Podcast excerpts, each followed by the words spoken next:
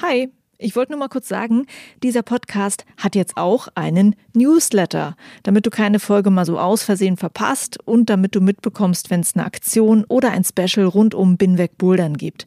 Den Newsletter, den findest du auf meiner Steady-Seite, das ist steadyhq.com slash binwegbouldern und natürlich auch auf binwegbouldern.de. Das war's. Viel Spaß mit dieser Folge. Ich finde die zahlreichen Bemühungen, die so in Richtung Inklusionsklettern laufen, die finde ich sehr wertvoll. Ich habe auch mehrere Gruppen immer mal wieder besucht und habe auch die Kinder da motiviert und habe gezeigt, dass man auch mit schwersten Einschränkungen auch klettern kann und dass man auch als erwachsener Mensch sozusagen ähm, einfach so leben kann. Das war immer super was ich daran so begeisternd fand, war, dass es einfach um noch viel mehr geht, als einfach nur ein paar Griffe festzuhalten und Züge zu machen.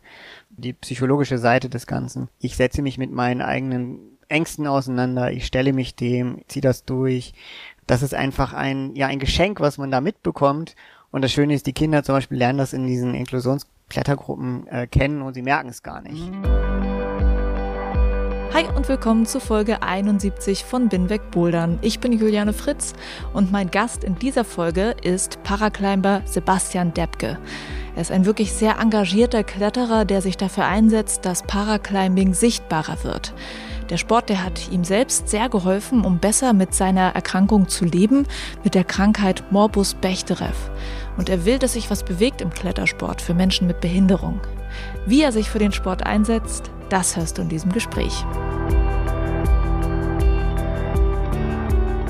Vielen Dank an alle Hörerinnen und Hörer, die Binweg Bouldern unterstützen und es möglich machen, die Arbeit an diesem Podcast zu finanzieren. Und zwar mit dem Crowdfunding auf der Plattform Steady oder mit dem Kauf eines Binweg Bouldern Shirts oder Hoodies. Wenn du mich als Podcasterin auch unterstützen magst, zum Beispiel mit dem Crowdfunding, dann schau mal vorbei auf www.binwegbouldern.de. Da gibt es alle Infos dazu. Und ich würde mich sehr freuen, dich auch als Supporterin oder Supporter zu begrüßen.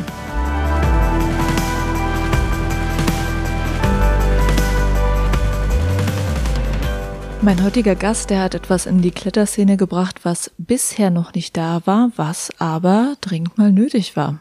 Und zwar hat er eine internationale Webseite mit Informationen für Paraclimber erstellt. Mein heutiger Gast ist Sebastian Debke. Er ist Paraclimber im Nationalkader und er ist Athletinnensprecher bei der IFSC und ich freue mich, dass du da bist. Hallo Sebastian. Ja, guten Morgen, herzlich willkommen. Freut mich, dass ich hier im bin weg Bouldern Podcast sein darf. Ja, ich freue mich auch sehr. Und äh, ja, guten Morgen, das kann man ja ruhig mal sagen. Also bei uns ist es jetzt um 10. Genau. Da zeichnen wir das jetzt hier online auf. Ich würde gerne mit dir reden über diese Paraclimbing-Webseite, die du jetzt ins Leben gebracht hast, aber natürlich auch über viele andere Dinge, die du machst. Ich habe ja jetzt erst angefangen, mal genauer zu recherchieren zu den Dingen, die du so machst wer du genau bist. Und das finde ich wirklich so spannend, dass ich dazu auch wirklich einige Fragen habe. Was ich nämlich rausgefunden habe, ist, du kletterst nicht nur, du segelst auch und du tauchst. Du hast eine eigene Webseite und du hast auch einen YouTube-Channel, wo du diesen Weg mit deiner Krankheit auch zeigst. Und das finde ich sehr interessant, weil das ist auch eine Krankheit, über die ich bisher noch gar nichts wusste. Ich kannte den Namen auch gar nicht. Das ist Morbus Bechterew. Und ich glaube, das ist auch so eine Krankheit, wo wahrscheinlich dir viele Ärzte gesagt haben, sorry, Herr Deppke, aber das mit dem Klettern, das geht jetzt nicht mehr. Hast du das gehört? Ja, genau. Also die die Krankheit selber war, äh, hat mich eigentlich in meiner gesamten Kletterkarriere be begleitet. Also ich habe rückblickend die Krankheit genauso lange, wie ich ungefähr kletter.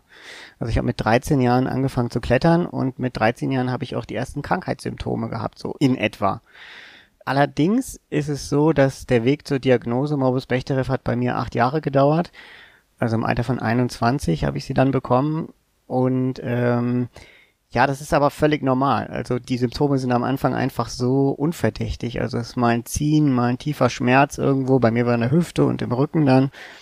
Das ist erstmal sehr unspezifisch und die Ärzte, ja, vor allem wenn das eben so ein schubartiges Verhalten ist, also was kommt, dann ist es mal drei bis fünf Tage da, dann ist es wieder weg denkt man sich ja noch nichts Übles bei.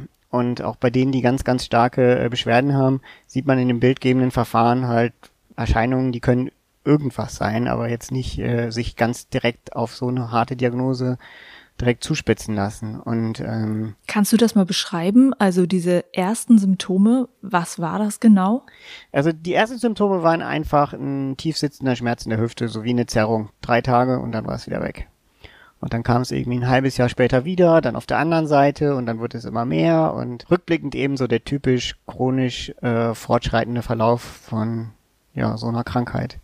Und wie hat sich das denn weiterentwickelt? Also Anfang waren es dann ab und an diese Schmerzen, aber du konntest alles erstmal so weitermachen wie normal. Außer wenn du gerade die Schmerzen hattest, äh, dann warst du wahrscheinlich eingeschränkt dadurch. Ja, genau. Das war was, was man einfach am Anfang direkt äh, wieder vergisst. Also es ist einfach, kommt von alleine, geht von alleine, kann nicht schlimm sein ist so das, was man sich am Anfang dazu denkt. Und irgendwann hat sich das eben so aufgebaut. Dann geht der Pegel nicht mehr bis auf Null zurück und das, was dann wiederkommt, der nächste Schub, baut dann wieder oben drauf. Und so schreitet das dann ganz langsam fort, ohne dass man das so genau eigentlich merkt. Jetzt hat sich das dann langsam aufgebaut, von der Hüfte in den Rücken und dann äh, die Wirbelsäule weiter rauf. Ja, hat dann zu immer stärkeren Einschränkungen geführt. Und klar, die Ärzte waren sehr deutlich am Anfang und ich meine, man selber googelt natürlich die Diagnosen und da kriegt man dann ziemlich äh, ja unmissverständlich mitgeteilt, dass im besten Falle bleibt es quasi stehen, aber eigentlich ist damit zu rechnen, dass es immer weiter bergab geht, dass es weiter fortschreitet. Und Rollstuhl, Krücken ist halt eine sichere Zukunft sozusagen. Und was passiert denn eigentlich genau? Also ich glaube, das kann man sich noch nicht so vorstellen, wenn du jetzt sagst, das sind Schmerzen im Rücken. Weil ich habe auch auf deiner Webseite gelesen, dass viele sagen, äh, naja, Rückenschmerzen habe ich ja auch. Kannst du nochmal beschreiben, was das andere ist als in Anführungszeichen nur Rückenschmerzen?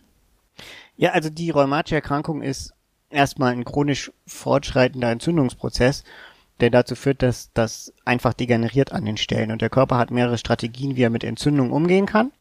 Entweder er bewältigt sie oder er kapselt sie ab. Und abkapseln heißt im Fall von Morbus Bechterew, dass Gelenke irgendwann verknöchern.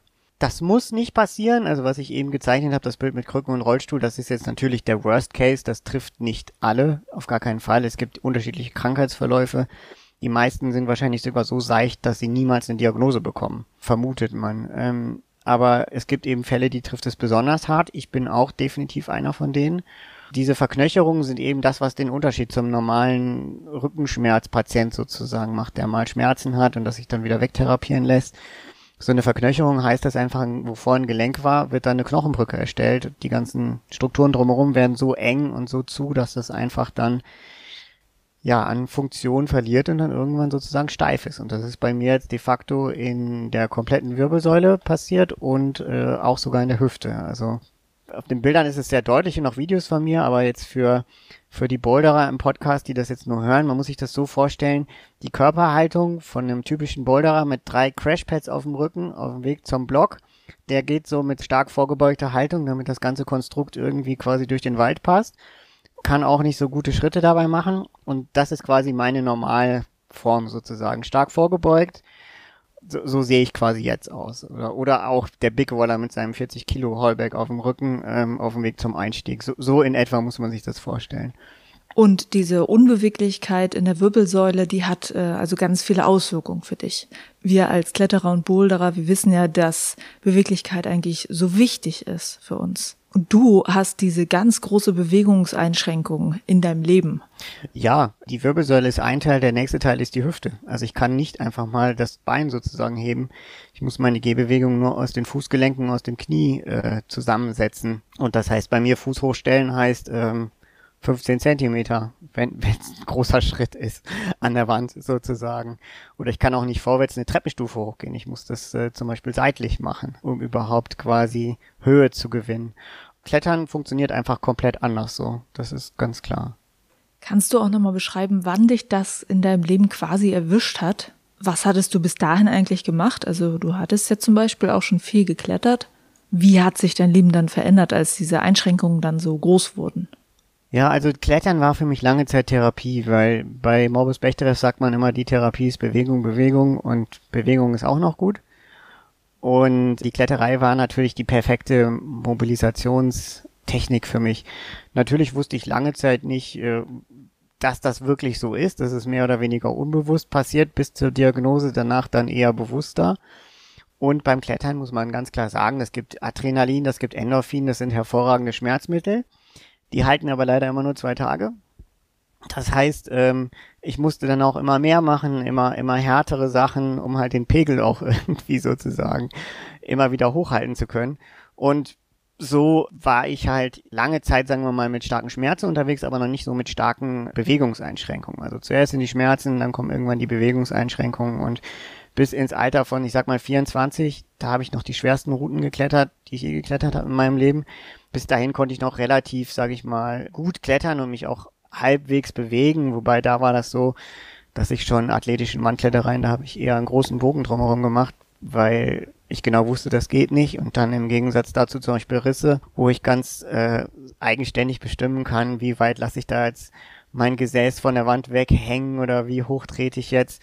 Das war dann deutlich eher, sagen wir mal, meine, meine Gangart sozusagen. Und dann haben irgendwann in einem Riesenschub haben die Beschwerden so stark zugeschlagen, dass ich äh, quasi gar nichts mehr machen konnte. Und dann war auch ganz schnell Ende. Also ich habe dann auch mit Klettern aufgehört, als ich, ich glaube, meine Füße nicht mehr höher als kniehoch ansetzen konnte. Und dann ging das rasend schnell. Dann habe ich mich äh, mit Krücken quasi in meinem Leben wiedergefunden und bin dann zwei Jahre lang nur mit Krücken gelaufen. Hab dann allerdings schon mit Krücken, als es dann wieder ein bisschen besser war, haben mich Freunde quasi mal zu Hause abgeholt. Also ich habe mein Studium dann auch unterbrochen, war dann quasi zu Hause und äh, konnte im Grunde nichts mehr machen. Als es mir dann ein bisschen besser ging, haben mich Freunde abgeholt und haben gesagt, hey Sebastian, du musst jetzt mal wieder an den Fels zurück. Das war 2011, also ein Jahr nachdem es mich quasi so richtig runtergebügelt hat sozusagen, auch so circa anderthalb Jahre nachdem ich mein Studium abbrechen musste und mit Krücken nur noch laufen konnte. Da bin ich dann schon wieder mit den Krücken zurück an die Wand und wir haben einfach mal probiert, was so geht. Also natürlich haben mir meine Freunde vorher gesagt, du kommst jetzt nur mal mit und haben nicht gesagt, dass wir klettern gehen. Ich habe aber natürlich, weil man fährt nicht ins Klettergebiet ohne Helmgurt und Schuhe, habe ich die Sache natürlich mitgenommen, aber vorher nicht gedacht, dass wir da irgendwie was machen, was mit Klettern zu tun haben, ja. Ich habe jetzt kurz noch mal eine andere Frage, bevor wir auf dieses Erlebnis eingehen, auf dieses erste Mal Klettern. Dieser Entschluss, das Studium nicht weiterzumachen, möchte ich bloß noch mal kurz fragen. Ist das, weil dass es nicht möglich war, ähm, sich auf dem Campus so zu bewegen, oder ist es, weil die Schmerzen so groß waren? Äh, das, äh, das will ich bloß verstehen, weil ich hätte jetzt gedacht, dass man vielleicht schon noch ein Studium weitermachen kann. Ja, also ich habe damals Chemie studiert und die Entscheidung, das Studium zu unterbrechen, war eine Kombination aus vielen Faktoren. Auf der einen Seite als Chemiestudent sitzt man nicht nur im Hörsaal, sondern hat auch im Labor zu arbeiten. Und das ist Arbeit, die durchaus auch gefährlich ist. Also da kann auch mal was schiefgehen und ich bin auch schon mehrfach in meinem Studium auf Tempo aus dem Labor gerannt, weil was schiefgelaufen ist oder die gesamte Truppe ist gerannt weil Gase ausgetreten sind oder sowas zum Beispiel unkontrolliert. Und ähm, wenn man einfach, sage ich mal, die notwendige Fluchtgeschwindigkeit nicht aufbringen kann, dann ist das irgendwann gefährlich. Und es ist natürlich auch versicherungsrechtlich irgendwann ein großes äh, Risiko oder eine große Frage, die man nicht einfach so zur Seite stellen kann. Und ich bin damals sogar auch noch mit den Krücken durchs Labor gegangen, was rückblickend wahrscheinlich auch nicht so schlau war. Und dann kam noch dazu, mein Leben drumherum wurde einfach immer beschwerlicher. Die notwendigen, sage ich mal, Besorgungen und einfachen, einfachen Wege überhaupt zu bewältigen, war für mich immer schwerer. Also mit Krücken habe ich mich da noch eine Weile durch die Uni quasi geschleppt. Das war damals der Winter 2009, 2010 in Bonn war der schon extrem hart und den Bonner Stadtwerken ist schon weit vor Weihnachten das Streusalz ausgegangen. Das heißt, irgendwann hatte das nichts mehr mit Studium zu tun, sondern mit Lebensgefahr. Und mir wurde die Entscheidung, das dann quasi zu unterbrechen, wurde mir ziemlich leicht gemacht, beziehungsweise die, die Frage war irgendwann nicht mehr da, weil es einfach nicht mehr ging. Okay, ich glaube, dann haben wir jetzt alle eine Vorstellung davon, warum du das Studium abgebrochen hast und was die Krankheit für dein Leben auch wirklich bedeutet. Und jetzt Zurück zum ersten Mal klettern. Ich konnte mir das äh, coolerweise ja angucken, weil du hast einen YouTube-Channel und äh, du zeigst da dieses erste Mal Klettern, als deine Freunde dich da an den Fels wieder mitgeschleppt haben. Du hast ja zum Beispiel auch beschrieben, dass schon allein der Weg zum Fels länger gedauert hatte, als du es vorher kanntest. Und Kannst du vielleicht erstmal beschreiben, wie das für dich war, das erste Mal wieder am Fels? Wie hat sich das angefühlt? was hattest du erwartet und wie war es dann wirklich? Also erstmal erwartet habe ich gar nichts. Es war einfach nur eine schöne Zeit, wieder quasi rauszukommen oder rauszudürfen sozusagen. Durch meine Erkrankung war ich ja teilweise so eingeschränkt, dass ich auch, ich glaube, ein halbes Jahr bin ich gar keine Treppe rauf oder runter gekommen, zum Beispiel so das Erlebnis wieder das erste Mal irgendwie draußen im Regen sein zu können, das ist schon, ist schon was Unbeschreibliches. Und so auch an der Stelle das erste Mal wieder draußen im Klettergebiet zu sein, war super. Also es war in Ettring. Äh, der Weg zur großen Wand runter, den geht man normalerweise in äh, locker in fünf Minuten. Ich habe da eine Dreiviertelstunde für gebraucht mit Krücken und Pause zwischendrin. Und natürlich habe ich nicht gedacht, dass ich dann da irgendwie klettern würde. Meine Freunde haben halt ein Seil reingehängt und meinten so, Sebastian, jetzt gucken wir mal. Und haben ich dann da irgendwas gemacht, was so aussah wie Klettern und ja, dann hatte noch jemand eine Hand frei und hat eine Kamera einfach draufgehalten und das Video hat dann irgendwann seinen Weg zu YouTube gefunden, ja. Okay, dann war das also gar keine Intention mit diesem Video, was ich da gesehen habe, weil ich habe mich dann nämlich auch gefragt, wie es mir gehen würde, vielleicht in der Situation, ob ich wollen würde, dass das aufgezeichnet wird und dass das am Ende dann auch noch bei YouTube ist, weil ich würde auch, äh, glaube ich, in meinem Kopf so damit kämpfen, mit diesen Gedanken, geht das überhaupt noch? Kann ich das überhaupt noch? Und mir dann vorzustellen, dass das gefilmt wird und ins Internet auch noch kommt, das wäre mir vielleicht unangenehm gewesen. Erzähl mal, wie war das für dich, mit dir dann zu kämpfen? Es ist ganz wichtig zu sagen, dass äh, allgemein auch die Sachen, die ich auf YouTube mache, ich mache die Sachen nicht für die Kamera, sondern ich mache die Sachen für mich. Und wenn dann jemand noch eine Hand frei hat zum Filmen, dann ist das gut, aber das ist nicht das Ziel sozusagen. Und wenn hinterher was Brauchbares bei rauskommt, dann wird da vielleicht irgendwann ein Video draus. Oder auch nicht. Also ich habe ganz viel Material noch bei mir liegen, was auf äh, Verarbeitung wartet. Manchmal müssen die Dinge aber auch einfach sozusagen eine Weile einfach mal liegen bleiben. Also als ich das Material angesehen habe, war ich ehrlich gesagt selber geschockt davon damals, äh, weil ich mich gar nicht so behindert gefühlt habe, wie es wirklich ausgesehen hat. Die eigene Konfrontation, also die Konfrontation mit mir selber, in Form von so einem Video, die war für mich damals ziemlich hart. So und inzwischen habe ich mich daran gewöhnt und das äh, hat dann dazu geführt, dass solche Sachen einfach mal auch wirklich monatelang einfach liegen bleiben, bevor sie irgendwie veröffentlicht werden oder Sachen, die auch zum Beispiel gar nicht veröffentlicht werden. Also das gibt's auch. Also das ist äh, ein langer Verarbeitungsprozess, bis dann so ein Video rauskommt. Und was ich so schön finde, ist, dass wir ja die Bilder sehen und dass du auch so viel dazu sprichst und äh, du erklärst ganz viel und deshalb kann ich das auch wirklich empfehlen, sich das mal anzugucken. Und ich muss auch wirklich sagen, dass ich das sehr wichtig finde, weil ich auch dadurch erst eine Vorstellung dafür gewonnen habe, dafür, wie es dir eigentlich geht. Und ich glaube, solche Einblicke gibt es nicht so häufig. Und deshalb nochmal an dieser Stelle auch wirklich eine große Empfehlung, sich deine Webseite anzugucken und auch deinen YouTube-Channel. Danke. ja, das mit dem Voice-Over ist übrigens ein kleiner Trick aus der Produktion, wenn ich das an der Stelle mal einwerfen darf.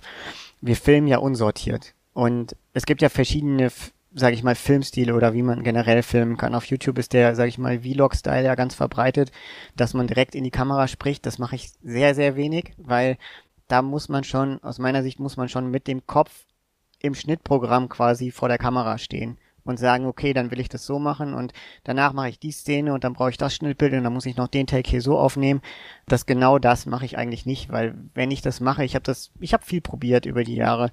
Wenn ich das gemacht habe, dann ist mir immer aufgefallen, dass ich, das wird dann immer unnatürlich. Ich will nichts für die Kamera machen und ich will auch nichts, nicht rausgehen und in irgendeinem Abenteuer drinstecken mit dem Kopf auf der Timeline vom Video-Editor. Das ist einfach, das will ich nicht. So. Es wird einfach irgendwas gefilmt und nachher guckt man, ob man da einen roten Faden reingelegt bekommt. Das ist dann halt manchmal vielleicht ein bisschen unbeholfen oder unprofessionell oder wie auch immer. Und mit dem Voice-Over kann man halt viel nochmal erklären und retten und sozusagen den roten Faden reinbauen auf der Audiospur, den die Videospur so nicht hergegeben hätte. ich kenne das.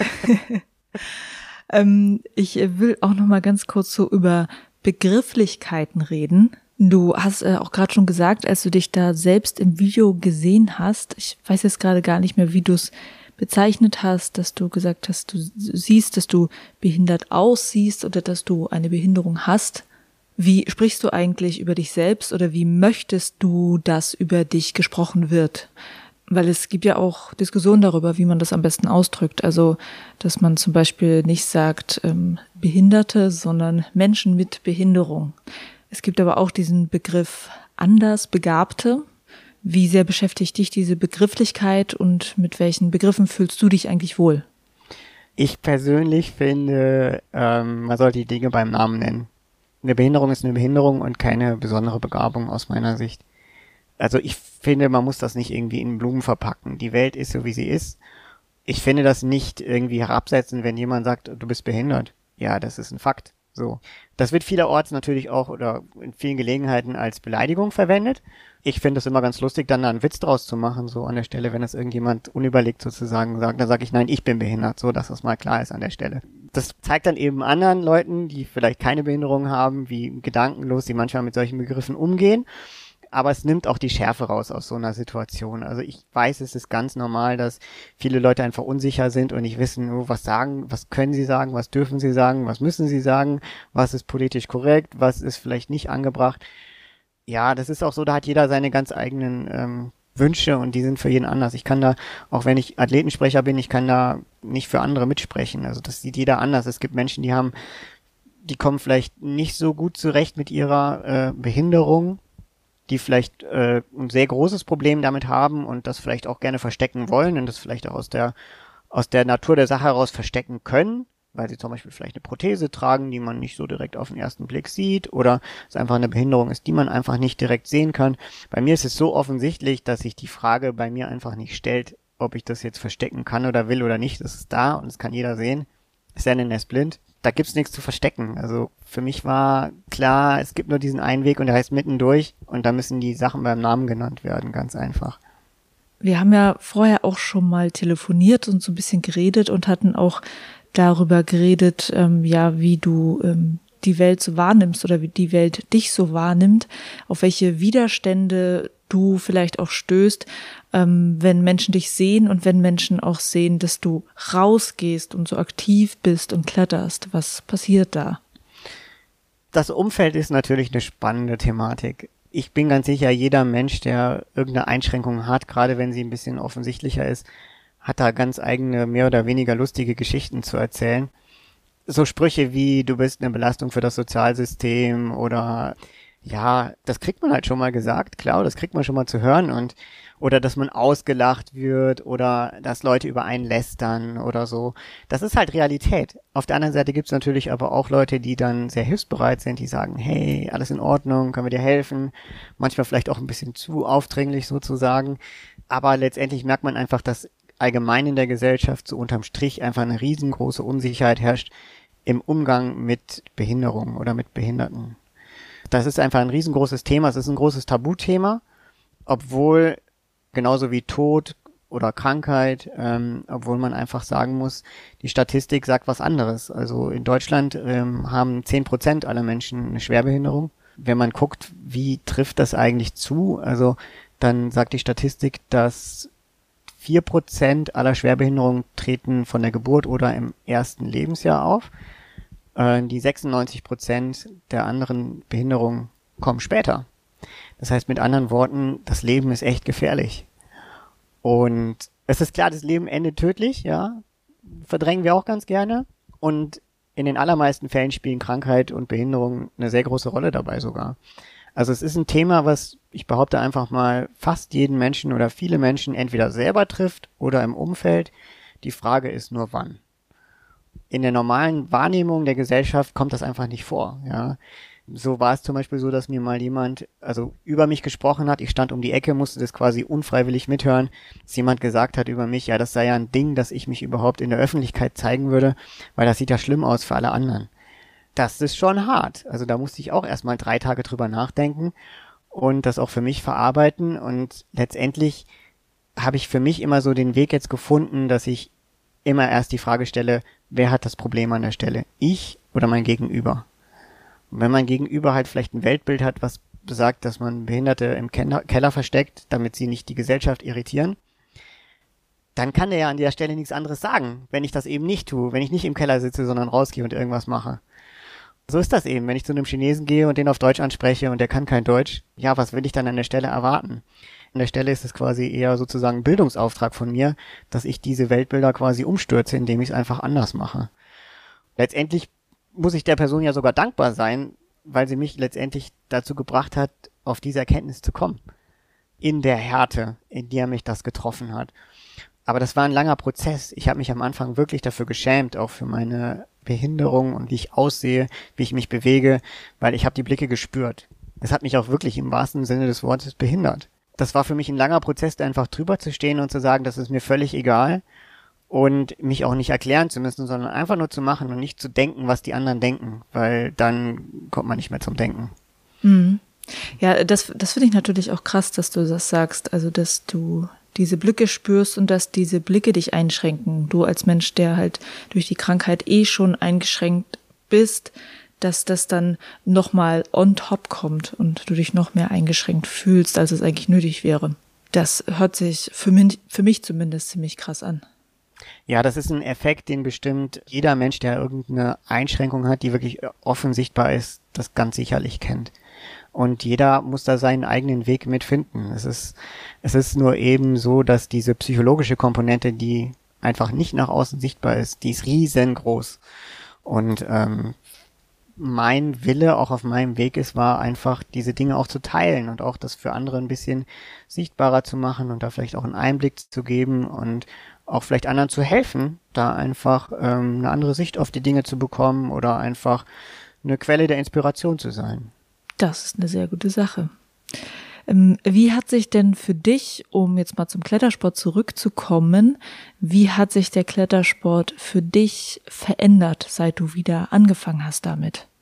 Und die Frage ist jetzt erstmal unabhängig vom Thema Klettersport äh, beziehungsweise Wettkampfsport, was dich ja auch sehr viel beschäftigt, wirklich nur auf dich persönlich bezogen. Wie anders ist der Klettersport jetzt für dich? Ja, komplett anders. Also das Klettern jetzt hat mit dem, was ich früher gemacht habe, quasi fast gar nichts mehr zu tun. Ich habe damals sehr viel verschiedene Sachen gemacht. Also ich habe Routen eingebohrt, ich habe fast 30 Erstbegehungen bei uns in Main, Ettringen in der Eifel gemacht, ich habe ähm, Sachen saniert, ich habe auch mal in die Big Wall Luft reingeschnuppert, ich habe Clean Klettern, technisch Klettern, habe ich mich überall quasi auch mal probiert und habe da auch großen Gefallen dran gefunden. Und es war halt klar, mit den Einschränkungen wird einfach vieles nicht mehr gehen. Und klar, am Anfang war es immer nur Top Rope und irgendwie hochziehen mit Seilzug und allem drum und dran. Und ich habe das eher Vertikalgymnastik genannt. Und das war natürlich therapeutisch auch total wertvoll, einfach zu mobilisieren und zu bewegen und zu fordern, was geht. Und das ist es bis heute auch noch. Also ich sehe das einfach als eine Therapieform für mich, die ganz wichtig ist. Ich brauche einfach dauerhafte, sehr hohe Intensität in der Therapie, ob ich jetzt will oder nicht. Und da ist Klettern einfach ein ganz, ganz wichtiger Baustein drin geworden. Und das Gute war, dass ich den Klettersport ja vorher schon kannte und dass ich auch den sehr gut kannte und auch genau wusste, was ich mache. Ja, ich muss nicht, muss mir jetzt nicht erklären, wie ich einen Karabiner aushänge oder wie man Stand umbaut und was man macht und was man besser nicht macht. Das kann ich quasi alles eh mit Augen zu und ähm, das nimmt schon mal eine große, sage ich mal, Last weg an der Stelle, weil wenn ich noch nie geklettert wäre und ich hätte gar keine Idee davon, von Bewegung, von Vertrauen ins Material zum Beispiel oder allgemein, wie funktioniert das mit ganzen Sicherheitsgeschichten, dann wäre das ein Riesending. Und Tauchen zum Beispiel habe ich nach quasi meiner starken Behinderung angefangen. Also jetzt im Laufe meiner meines Weges ist das erst mit dazugekommen und da hatte ich wirklich den Unterschied, eine Sportart oder eine Welt einzusteigen, die ich äh, gar nicht kannte, wo ich wirklich bei Null anfangen musste, im Vergleich zum Klettern, wo ich schon quasi alles kannte und alles wusste. Und da muss ich sagen, das Tauchen, das ist äh, am Anfang wesentlich schwerer gewesen, mit viel mehr Zweifeln und auch Unsicherheiten. Kann ich das? Bin ich dem gewachsen? Werde ich dem gerecht? Es geht ja auch um Sicherheitsfragen an der Stelle. Fehler sind in beiden Sportarten immer potenziell tödlich. Von der Sicherheitsdenke, sage ich mal, die dahinter steckt, ist das beides sehr ähnlich. Und da habe ich wirklich gemerkt, wie stark der Unterschied ist und auch wie stark der Unterschied dann ist für Menschen, die zum Beispiel erst übers therapeutische Klettern zum Beispiel nach einem Unfall oder wie auch immer in die Kletterwelt ähm, eingestiegen sind. Dass das tatsächlich ein großer, großer Unterschied ist. Und ich konnte natürlich von meinem ganzen Bewegungsgedächtnis, was ich ja habe, stark profitieren. Also ich weiß, wie schwere Züge gehen. Ich kann sie halt so vielleicht nicht mehr machen. Aber es hilft ziemlich genau, einfach einen großen Bewegungs- Schatz zu haben, den man einfach dann anders verwenden kann. Mhm. Da sagst du jetzt, glaube ich, auch was Wichtiges, dass es gut ist, dass du den Klettersport schon kanntest. Was mich ja auch interessieren würde, ist, Wie kann man Menschen vielleicht diesen Sport schmackhaft machen, dass sie überhaupt in Erwägung ziehen, dass das was für sie ist? Und zwar, dass sie trotzdem sie eine Behinderung haben, dass sie trotzdem klettern könnten. Da äh, kommt man ja vielleicht erstmal gar nicht drauf. Hast du das selber schon mal gemacht? Versucht Menschen zu überzeugen, zu sagen, hey, das ist eine Möglichkeit für dich und äh, wie kann man das angehen?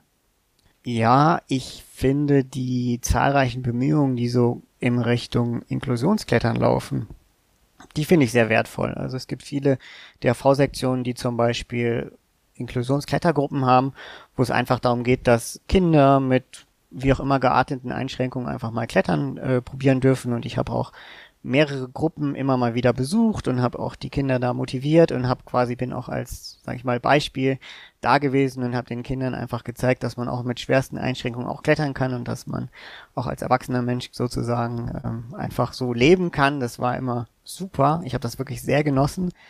Und was ich daran so begeisternd fand, war, dass es einfach um noch viel mehr geht, als einfach nur ein paar Griffe festzuhalten und Züge zu machen, sondern das, was dahinter steht, die psychologische Seite des Ganzen, die finde ich viel, viel wichtiger, als nur, dass man irgendwelche Züge im steilen Gelände macht. Also zu sagen, ich setze mich mit meinen eigenen Ängsten auseinander, ich stelle mich dem hundertprozentiger Fokus auf das, was ich gerade tue. Ich setze mir ein Ziel, das ich um jeden Preis quasi erreichen will, ziehe das durch.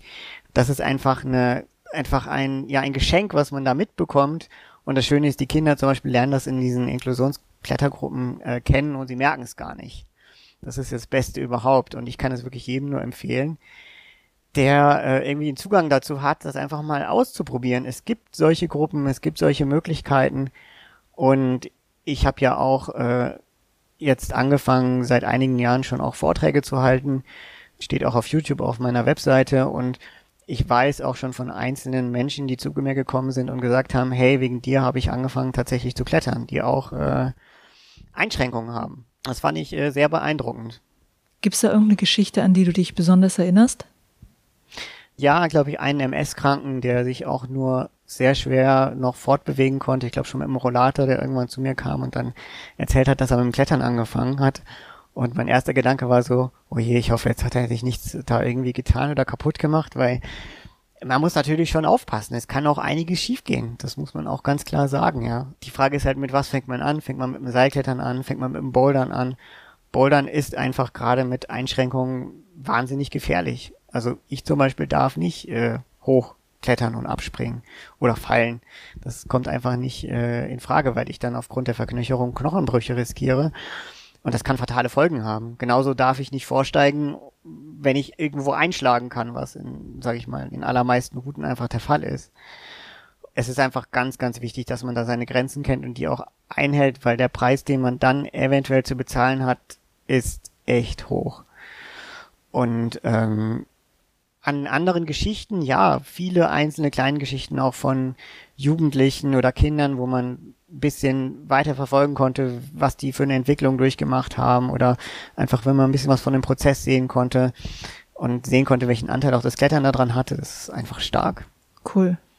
Hast du dir eigentlich selber jetzt in der Zeit ein Bewegungsausmaß wieder erarbeitet oder halt wirklich eine Bewegung wieder zurückholen können? Ja, in der Therapie ist es ja mein, sage ich mal, tägliches Geschäft, da einfach die Grenze immer weiter zu pushen.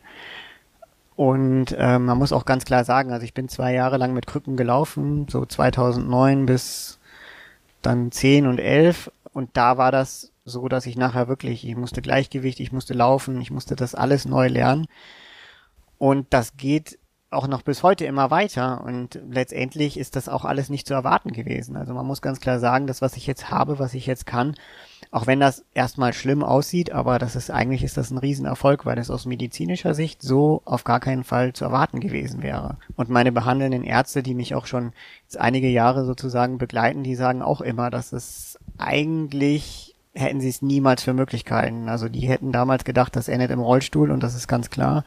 Die hätten nicht gedacht, dass ich irgendwann nebenberuflich ein kleiner Abenteurer werde und ähm, tauchen, klettern, segeln, dass ich irgendwann wieder Auto fahren werde, dass ich einen Bootsführerschein machen würde, das hätte hätte nie jemand äh, damals mir gegeben an der Stelle. Du hast ja dann noch irgendwann mit Wettkampfklettern angefangen. Was bedeutet es für dich, Wettkämpfe zu klettern?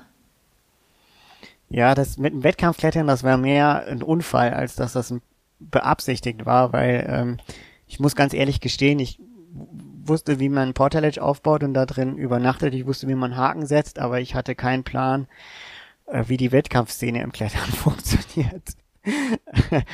ich hatte durch eine persönliche Begegnung auf Mallorca mit Janek Ruder, der damals da Espontas geklettert hat im Herbst 2016. Den habe ich getroffen, der war dort bei meinen Freunden, hat er gewohnt, bei der Familie Hellbach. Schöne Grüße an der Stelle. Ich war an den letzten Tagen da, wo er noch äh, Aufnahmen, also wo er noch mal Kletterversuche für Filmaufnahmen gemacht hat. Und da war ich mit dabei und habe ein bisschen mitgeholfen und ich habe auch an dem Video mit editiert, was auf YouTube von ihm steht, von dem Versuch oder von der Begehung, also von der ersten Wiederholung von Espontas nach Chris Sharma, dem berühmten Felsbogen. Und da haben wir uns natürlich kennengelernt und er hat ein bisschen was gesehen von dem, was ich mache und wir haben natürlich geredet viel und er meinte irgendwann zu mir, hey Sebastian, hast du eigentlich schon mal was vom Paraclimbing gehört? Du musst da hin. Und ich habe da nichts von gewusst. Ich habe das noch nie gehört und habe das dann eben sozusagen mal gesucht und habe das deutsche Team gefunden, habe dann mal da eine Nachricht geschickt und irgendwann äh, wurde ich mal eingeladen auf ein Trainingstreffen bin dann da hingegangen und da ist dann für mich quasi die Tür zum Wettkampfklettern sozusagen aufgegangen, die ich eigentlich nie geplant hatte zu suchen oder zu öffnen. Und du hast es nicht in Erwägung gezogen, das heißt, du hast dich auch nicht irgendwie automatisch hingezogen gefühlt zur Wettkampfszene. Wie war es dann, dort dabei zu sein und was bedeutet es dir, dort mitzumachen? Ja, nee, ich hatte überhaupt gar keinen Bezug zur Wettkampfszene. Also das Lustige ist, ich hatte sogar damals schon Kontakte in die Szene. Also ich bin damals mal mit Daniel Jung, war deutscher Meister, oder Jan Heuer, den hatte ich damals schon in der Kletterhalle getroffen, als er noch ganz klein war und so der junge Star sozusagen war. Aber ich hatte nie, es hat mich ehrlich gesagt nie weitergehend interessiert, was da so abgeht in der Szene. Ich war halt einfach der Outdoor-Kletterer und hatte da so meine Sachen, die ich gemacht habe. Und wenn man mal ehrlich ist, Klettern ist so vielseitig. Ja, es gibt technisches Klettern, Clean-Klettern, äh, Dry-Tooling, Eisklettern, Sportklettern, alpines Klettern, Big Wall-Klettern, Deepwater Soloing. Es gibt so viele Spielarten. Und ich glaube, es gibt nur ganz wenige, die wirklich in allen Feldern oder in vielen Feldern unterwegs sind. Und ich denke, da ist das, kann man das verzeihen, dass man nicht wirklich alles kennt. Und ähm, ja, der Weg zum Wettkampfklettern war dann so, dass ich mit dem Nationalteam erstmal, dass ich gemerkt habe, okay, das passt und ich durfte dann eben auf Wettkämpfe mitkommen und hatte dann eben die Möglichkeit bei einem Weltcup zu starten 2017 in Briançon und durfte das einfach mal quasi erleben und da bin ich dann einfach sozusagen hängen geblieben und äh, habe gemerkt, hey, das passt und ich passe da auch rein und die Leute sind der absolute Wahnsinn. Also ich muss wirklich sagen, als ich da zum ersten Mal mit dem deutschen Team unterwegs war, auf einem Trainingstreffen in München war das damals, ich hatte ja überhaupt gar keine Idee, was mich da erwartet, aber so dieses Gefühl zu haben, hey, du bist jetzt nicht der eine mit der spannenden Geschichte oder mit der Extra-Geschichte, sondern du bist nur einer von vielen und der Trainer ist der einzige, der sozusagen nicht behindert ist. Das hat für mich, sage ich mal, die Sicht komplett verändert und endlich habe ich auch andere Kletterer kennengelernt, die auch sehr interessante Wege gegangen sind, schwierige Wege gegangen sind, die mit fast mit Tod oder auch mit schwersten Unfällen zu tun hatten. Und das ist einfach wahnsinnig inspirierend, mit denen einfach unterwegs zu sein und was zu machen. Und da sind viele Freundschaften daraus entstanden, die auch äh, weit über das hinausgehen, was wir an offiziellen Veranstaltungen haben. Und das Wettkampfklettern an sich ist dann noch ein Teil sozusagen, der dazugekommen ist der mich halt wirklich auch total fasziniert hat, einfach auf den Moment, auf den Punkt, einfach das Maximale rauszuholen und sich den Kampf seines Lebens an der Stelle quasi zu liefern, das macht mir einfach wirklich einen riesen Spaß. Aber das Ganze drumherum in der Szene, das äh, ist auch was, das möchte ich einfach nicht mehr missen. Mhm. Wie ist der Unterschied für dich, das äh, Klettern am Fels und das Klettern an der Halle? Ist das körperlich eine ganz andere Herausforderung? Ja, auf jeden Fall. Es kommt natürlich sehr auf den Fels drauf an, wo man jetzt unterwegs ist und was man macht. Es gibt Felsarten, die kommen mir und meiner Behinderung eben gar nicht entgegen. Also alles, wo, sage ich mal, eher wenig strukturiert ist, auch wo es wenig Auswahl gibt, wo klar ist, der Fuß muss jetzt dahin und die Hand muss da drauf und dann geht das. Das ist zum Beispiel ein Fels, der kommt mir gar nicht entgegen. Und wenn Routen in der Halle so geschraubt sind, dann ist das das Gleiche. Also Routenbauer versuchen ja gerne gewisse Dinge einfach zu erzwingen Und im Paraklettern ist das teilweise total kontraproduktiv, weil man immer mehrere Optionen braucht oder man äh, gewisse, sage ich mal, auch Zwischentritte noch mehr braucht, die in normalen, sage ich mal, kommerziellen Hallenrouten oft einfach fehlen. Und es hängt dann sehr davon ab. Es gibt also Felsarten, die mir gar nicht passen. Es gibt Felsarten, die mir sehr gut passen. Einfach umso mehr Struktur da ist, umso besser. Und eben, ja, es gibt auch Hallen und Schrauber, wo ich merke, dass da komme ich gar nicht mit klar oder das passt eben besser. Lass uns mal auf den Routenbau nochmal genauer eingehen. Das finde ich ziemlich spannend, weil mich auch interessieren würde, ob es da eigentlich Spezialisten gibt unter den Routenbauerinnen und Routenbauern, die genau wissen, was äh, sind da die unterschiedlichen Anforderungen? Also gibt es da wirklich Spezialisten in dem Feld? Hast du da irgendwelche Einblicke? Ja, ich habe sehr tiefe Einblicke in die Thematik. Ähm, als Athletensprecher ist es halt auch genau meine Aufgabe, solche Themen quasi weiterzugeben und auch voranzubringen. Und man muss ehrlich sagen, dass Routenbau im Paraclimbing ist wahnsinnig komplex. Wenn man mit Routenbauern spricht, dann sagen die immer, ja, für normale Wettkämpfe zu setzen ist total simpel, aber für Paraclimbing, das ist eine eigene Wissenschaft. Und ich weiß auch zum Beispiel, dass von den am höchsten lizenzierten Routenbauern, dass da ganz wenige sagen, hey, Paraclimbing, das packen wir jetzt an. Die IFSC ähm, lizenziert ja ihre Routenbauer, so wie auch jeder nationale Verband seine Routenbauer lizenziert. Aber es gibt bisher kein oder es gab bisher noch kein, sage ich mal, feste eigene Lizenz für Paraclimbing. Die gibt es jetzt ganz neu. Wir arbeiten eben daran, dass das jetzt systematisch aufgebaut wird mit Richtlinien, die wir jetzt zusammengeschrieben haben, wo einfach wirklich definiert wird, welche Kategorie braucht genau welche Anforderungen, was muss man machen, was darf man nicht machen im Paraclimbing, dass es einfach einen Leitfaden gibt und auch dann eine Ausbildung, an der man sich sozusagen entlanghangeln kann, um eben bestmöglich fürs Paraclimbing Routen bauen zu können. Weil wir haben in den vergangenen Jahren immer davon profitiert, dass es einfach Einzelne gab, die die Herausforderung angenommen haben und gesagt haben, ich probiere das jetzt, ich baue mal was und ähm, man muss sagen, es sind auch Sachen auch wirklich einfach wirklich schief gelaufen. Also Athleten, die auf den Boden gestürzt sind oder ähm, Sachen, wo man einfach sagt, das war jetzt extrem ungerecht, vergleichbar linkes Bein fehlt oder rechtes Bein fehlt oder Arm oder das sind natürlich Sachen, das muss der Routenbau quasi wegstecken können. Also so eine Stelle, wo man genau weiß, wenn jetzt der rechte Arm fehlt, dann geht die nicht und mit dem linken Arm geht die, das darf natürlich nicht sein. Und das ist jetzt nur ein kleines Beispiel von ganz, ganz vielen Besonderheiten, die es im Routenbau eben gibt. Kannst du mal an deinem Beispiel sagen, was wären Sachen, die gar nicht gehen würden im Routenbau? Wo du, wenn du jetzt im Wettkampf dastehen würdest, sagen würdest, äh, sorry, Herr Routenbauer oder Routenbauerin, aber das funktioniert für mich nicht.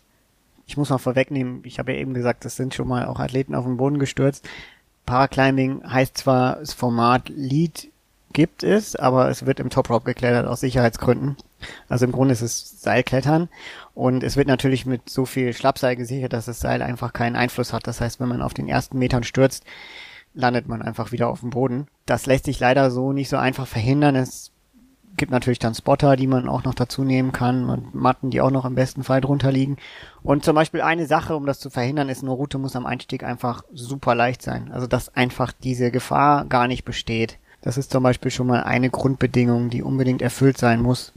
Und so ein Schwierigkeitsgrad von der Wettkampfroute, der baut sich dann nach oben immer weiter auf. Also eine normale, sage ich mal, kommerzielle Hallenroute ist ganz anders geschraubt. Die sind meistens relativ homogen, haben vielleicht Einzelstellen, die ein bisschen knifflig sind, aber die sind nicht so, dass zum Beispiel ein Achter unten als, sage ich mal, Fünfer am Einstieg anfängt und dann sich progressiv nach oben quasi aufbaut, weil die Wettkampfroute muss ja eine Separation herstellen, also eine möglichst alle Athleten an unterschiedlichen Stellen quasi abfallen und das lässt sich einfach eben nur mit so einer, sage ich mal, stark ansteigenden Schwierigkeitskonstruktion quasi bewerkstelligen.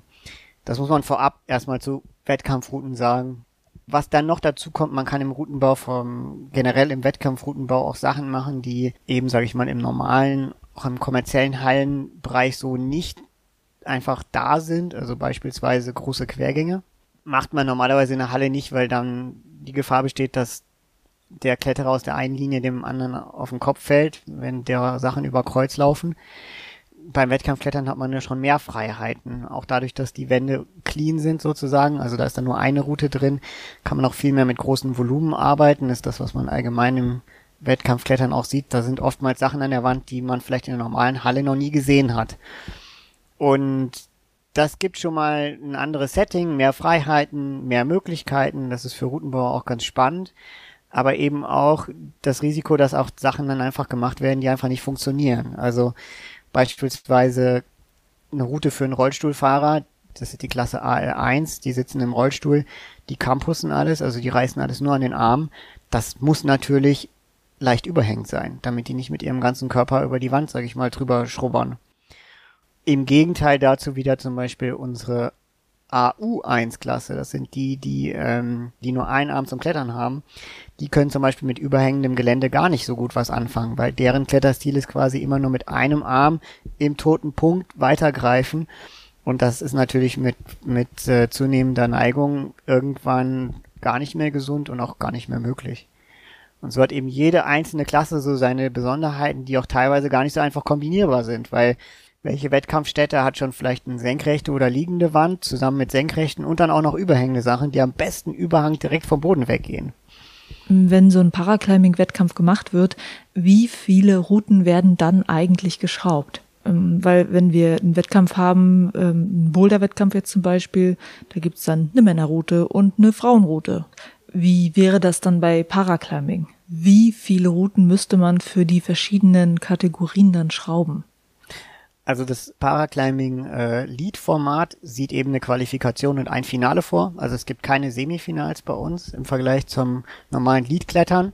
Äh, wir stehen übrigens auch im normalen Reglement mit drin. Also wenn man sich bei den IFSC, wen das, wer das interessiert, wer sich da die Wettkampfregeln mal durchliest, da ist Paraclimbing ist sozusagen nur ein weiteres Unterkapitel neben Lead, Speed, Bouldern und den ganzen äh, Jugendformaten, die es noch gibt. Und von daher brauchen wir theoretisch zwei Qualifikationsrouten, eine Finalroute, also schon mal drei pro Kategorie. Jetzt haben wir zehn verschiedene Kategorien pro Geschlecht und die Kategorien sollen einfach nur den Sinn erfüllen, das ist generell in allen Parasportarten so, dass man einfach die Athleten so unterteilt, dass einfach ein, sage ich mal, möglichst fairer Wettkampf entsteht. Also es soll ja nicht am Ende der gewinnen, der am wenigsten stark behindert ist, sondern der, der im Vergleich zu seinen Einschränkungen die beste Leistung erbringt. Das heißt, man will natürlich nicht, dass der Beinamputierte gegen den Blinden klettert und der wiederum gegen den, der nicht vollständig blind ist, sondern der noch ein bisschen Restsehfähigkeit hat und der wiederum gegen jemanden, der nur einen Arm hat zum Beispiel. Dafür gibt's eben die unterschiedlichen Kategorien. Da haben wir zehn Stück insgesamt und die kann man grob unterteilen, sage ich mal, in drei Hauptfamilien sozusagen. Es gibt einmal Amputationen, es gibt Blinde und Sehbehinderte und dann gibt's sozusagen den ganzen Rest. Das sind die sogenannten RPs, die man einfach nur noch zusammenfasst mit Limited Reach, Power or Stability, wo sich dann alle Formen von neurologischen, physiologischen Einschränkungen wiederfinden, so wie ich zum Beispiel. Und dann gibt's innerhalb diesen drei Großfamilien, gibt's noch verschiedene Unterteilungen. Bei den RPs jetzt zum Beispiel gibt's eins, zwei und drei. Umso kleiner die Zahl, umso größer die Einschränkung. Das heißt, ich kletter zum Beispiel in der AP1, dann Menschen, die weniger stark eingeschränkt sind, also wo zum Beispiel nicht alle vier Gliedmaßen davon betroffen sind, sondern nur Teile, sind dann zum Beispiel in RP2 und RP3 sind die dann, die sehr, sag ich mal, nur ganz, ganz leicht eingeschränkt sind. Dann bei den Amputationen gibt's vier quasi Klassen, zwei für Beine und zwei für Arme, jeweils ob der Arm quasi ein Arm wirklich von komplett nicht einsetzbar ist ob er eben fehlt oder zum Beispiel komplett, sage ich mal, steif ist oder einfach nicht verwendet werden kann. Oder eben ob sozusagen anderthalb Arme einsetzbar sind. Das heißt, es gibt einen Arm, der einfach, da ist eine Amputation oder ein Gliedmaßenverlust, der quasi dazu führt, dass man den zwar noch nutzen kann, aber nicht im vollen Umfang. Neben den Armamputationen gibt's dann noch die äh, Beinamputationen. Da gibt's die Klasse AL1 und AL2. AL2 heißt Beinamputation. Es ist dann auch egal, welche Höhe. Also ob da am Unterschenkel zum Beispiel eine Amputation ist oder ob das komplette Bein fehlt, die klettern alle zusammen in einer Kategorie. Die dürfen übrigens als einzige ähm, Hilfsmittel benutzen, also Prothesen, die dürfen sich auch entscheiden. Und AL1 sind dann die, die im Rollstuhl sitzen. Aber da ist dann wiederum unabhängig, ob sie jetzt zum Beispiel eine doppelte Beinamputation haben oder ob es einfach zum Beispiel ähm, querschnittsgelähmte Athleten sind, die einfach zwar Beine haben, aber sie nicht einsetzen können. Okay, das sind jetzt also diese Kategorien einmal und ähm, die Ausgangsfrage war ja, wie viele Routen müssten geschraubt werden? Können manche Routen von manchen Kategorien irgendwie zusammen benutzt werden oder ist es wirklich immer pro Kategorie eine Route? Im normalen Wettkampfgeschehen werden die Routen tatsächlich zusammengelegt und man, man teilt das unter den Routen, unter den Kategorien, dass da Routen sozusagen recycelt werden oder dass auch Qualifikationsrouten dann für andere Klassen als Finalroute plötzlich wieder auftauchen. Und das heißt dann wiederum, dass auch Kompromisse gemacht werden. Also es ist klar, dass wenn zum Beispiel die AU2, das sind die mit ähm, den Einschränkungen am Arm, die zum Beispiel werden jetzt äh, mit Fingerlöchern eher Probleme haben, dass die dann halt in diesem, in, in dieser Route eher dann halt nicht vorkommen. Also dass da nicht irgendwie im steilen Gelände zwei Fingerlöcher am Stück kommen oder umgekehrt. Ähm, für die Blinden zum Beispiel ist es absolut notwendig, dass da keine dynamischen Züge drin sind, weil blind dynamisch irgendwo hinziehen funktioniert halt nicht. Wiederum in anderen Klassen funktioniert es schon. Wenn eben Routen zusammen genutzt werden, schränkt es den Routenbau eben ein und macht es sage ich mal, eher invariant aus Sicht der Routenbauer. Aber es ist derzeit einfach nicht anders möglich und es wird gemacht und es funktioniert auch. Also solange die Routenbauer genau wissen eben, was sie machen dürfen und was nicht. Und da arbeiten wir eben dran, an entsprechenden Routenbaurichtlinie, die jetzt auch fertiggestellt wurde von der IFSC, um genau das eben zu verhindern. Und dann kann man eben sehen, okay, die und die Kategorie klettert in der und der Schwierigkeit und die in der ähnlichen, okay, dann legen wir die zusammen und äh, dann passt das und dann weiß ich eben, okay, ich darf dann diese Art an, äh, sage ich mal, an Kletterstil darf ich einfach nicht vorschreiben, weil folgende Klasse das einfach nicht kann. Wow, okay, das ist jetzt schon mal ein großer Aufgabenbereich, den du da hast als Sprecher bei der IFSC. Und was fällt da eigentlich noch drunter, was du machst? Also das Paraclimbing-Komitee, wo ich drin bin, ist äh, einfach dafür verantwortlich, dass die Sportart weiterentwickelt wird. Ziel ist, die Paralympische Spiele irgendwann zu erreichen. Ich werde oft gefragt, wann ist es soweit oder ach, das läuft gar nicht synchron. Ich dachte, Paraklettern wäre auch paralympisch, weil Klettern ist ja olympisch. Das ist nicht der Fall. Das sind zwei getrennte Organisationen, zwei getrennte Verfahren und das Komitee hat eben als Aufgabe, da auf dem Weg jetzt die nächsten Schritte zu machen. Und das ist jetzt als Athletensprecher und Mitglied im Komitee und inzwischen auch Vorsitz vom Komitee ist das eben meine Aufgabe, das mit zu entwickeln. Und da gehört alles dazu, sei es der Routenbau, sei es die Klassifizierung, also die medizinische Untersuchung, die dann zu einer Einteilung in die entsprechende Wettkampfklasse führt. Das zu verbessern oder auch ähm, Thema Sponsoring, Marketing, Kommunikation untereinander zwischen der IFSC und den Athleten, die Brücke zu bilden. Sehr, sehr vielseitiges Aufgabenfeld. Ja, sehr interessant. Wie ist das? Fällt dir in deiner Funktion auch noch so einiges auf, was geändert werden müsste? Oder kommen dann Athletinnen und Athleten auf dich zu und sagen, das und das müsste noch gemacht werden, damit das noch fairer abläuft? Also was merkst du da und was merken auch andere Leute in der Szene, an welchen Stellen es noch hakt?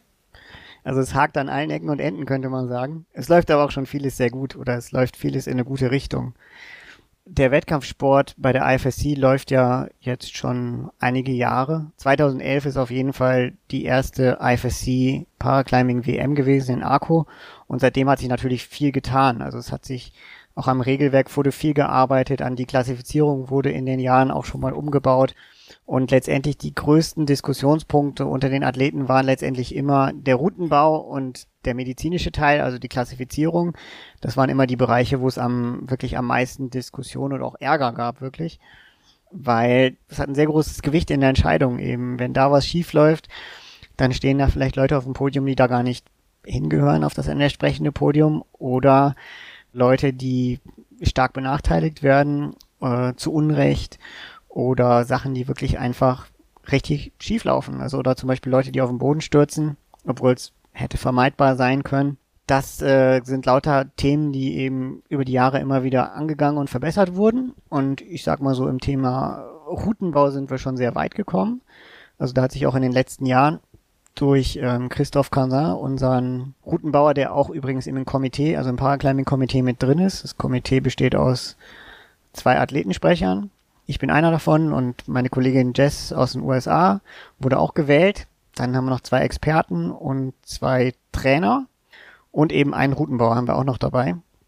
Und Christoph Casin hat sich als Routenbauer in den letzten Jahren da sehr hervorgetan und hat auch die Standards mit definiert, hat an der Routenbaurichtlinie einiges mitgearbeitet, gibt inzwischen auch erste, sage ich mal, Kurse für Routenbauer, also den ersten Routenbau-Workshop sozusagen hat er letztes Jahr gegeben und da wird es noch viel mehr geben und man sieht mit dem Routenbau, das geht in eine sehr gute Richtung. Mit der Klassifizierung sind wir dran. Das ist eine Riesenbaustelle, weil letztendlich Stichwort Paralympische Spiele wollen wir ja in die Richtung gehen. Das heißt, das IPC, also das Internationale Paralympische Komitee, setzt Standards, die wir umsetzen müssen. Und wenn man die sieht, dann sieht man, dass da noch viel zu tun ist. Also zum Beispiel die Seiten in dem IFSC-Regelwerk, die sich um Klassifizierung drehen, sind aktuell so circa zweieinhalb.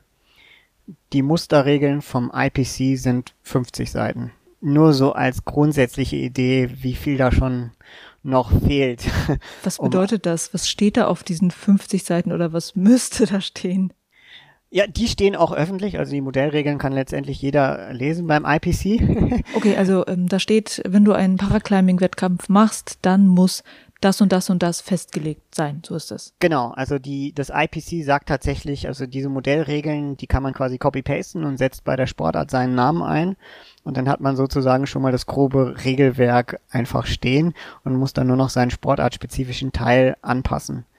Die Idee davon ist einfach, dass man ein Regelwerk hat, was, sage ich mal, international standardisiert ist. Und das IPC hat sich auch sehr viele Gedanken dazu gemacht. Und wenn man diese Modellregeln mal liest, dann merkt man, da macht vieles Sinn. Also es ist natürlich so, dass man Regeln nicht im Wettkampf schreibt, sondern Regeln schreibt man am Schreibtisch. Und da ist der Schreibtisch und Wettkampf ist Wettkampf. Und ganz oft ist es so, man macht was, man entwirft das und dann bringt man das zur Anwendung im Wettkampf und dann merkt man so, hupala, da müssen wir jetzt aber nochmal äh, was anpassen. Das, da haben wir ja noch gar nicht dran gedacht. Und das IPC hat einfach über die Jahre die ganzen Erfahrungen aus all den Sportarten zusammengenommen. Und das sieht man wirklich, dass die in diesem Regelwerk einfach oder in diesen Modellregeln einfach eingegossen sind. Also da ist an so viele Sachen gedacht, wo man dann, wenn man das liest, denkt man so, ja, okay, wenn wir jetzt im Klettern vielleicht noch fünf oder zehn Jahre weitermachen, dann ja, dann kommen wir auch mal vielleicht an solche Fälle und von denen kriegen wir jetzt quasi schon die Regeln dafür und laufen dann dadurch nicht in die Gefahr, dass wir irgendwann in den Fall reinlaufen und keine Regel dafür haben und dann wird's eben schwierig. Und in den Regeln geht es von ganz allgemeinen Dingen, dass einfach, sage ich mal, Sachen wie Datenschutz geregelt sind, bis hin zu, wie läuft der Klassifizierungsprozess ab, ähm, wie kann ich einen Einspruch erheben, was sind die Pflichten der Athleten oder was sind die Pflichten des Weltverbandes. Das ist eine, eine sehr abstrakte, sehr trockene Lektüre, und wir arbeiten daran. Und das ist ein Prozess. Besonders der Teil, der sich um die sportartspezifische Klassifizierung dreht. Also das IPC kann uns zwar einen Rahmen geben, aber wie wir am Ende klassifizieren, das heißt, welchen Test wir machen und daraus dann festlegen, okay, dieser Athlet klettert dann in der Kategorie XYZ. Dieses System fürs Klettern zu entwickeln, das müssen wir wirklich selber machen, weil da gibt es keine Sportart, von der wir einfach abschreiben können. An dieser Stelle mache ich jetzt mal einen Cut, weil ich habe tatsächlich zwei Stunden mit Sebastian Deppke geredet, weil es einfach so viele spannende Sachen gibt, die er macht. Du findest die Links zu den angesprochenen Seiten und zum YouTube-Channel von Sebastian in den Shownotes zu dieser Folge. Und Teil 2 des Gespräches kommt in der nächsten Folge. Da reden wir dann über die Paraclimbing-Webseite, die Sebastian ja gerade neu gestartet hat. Und in Teil 2 werden auch die Fragen von euch beantwortet, die ihr vorab an Sebastian gestellt habt. Bis dahin also, Herzlichsten Dank fürs Zuhören. Juliane mein Name und ich bin wegbouldern.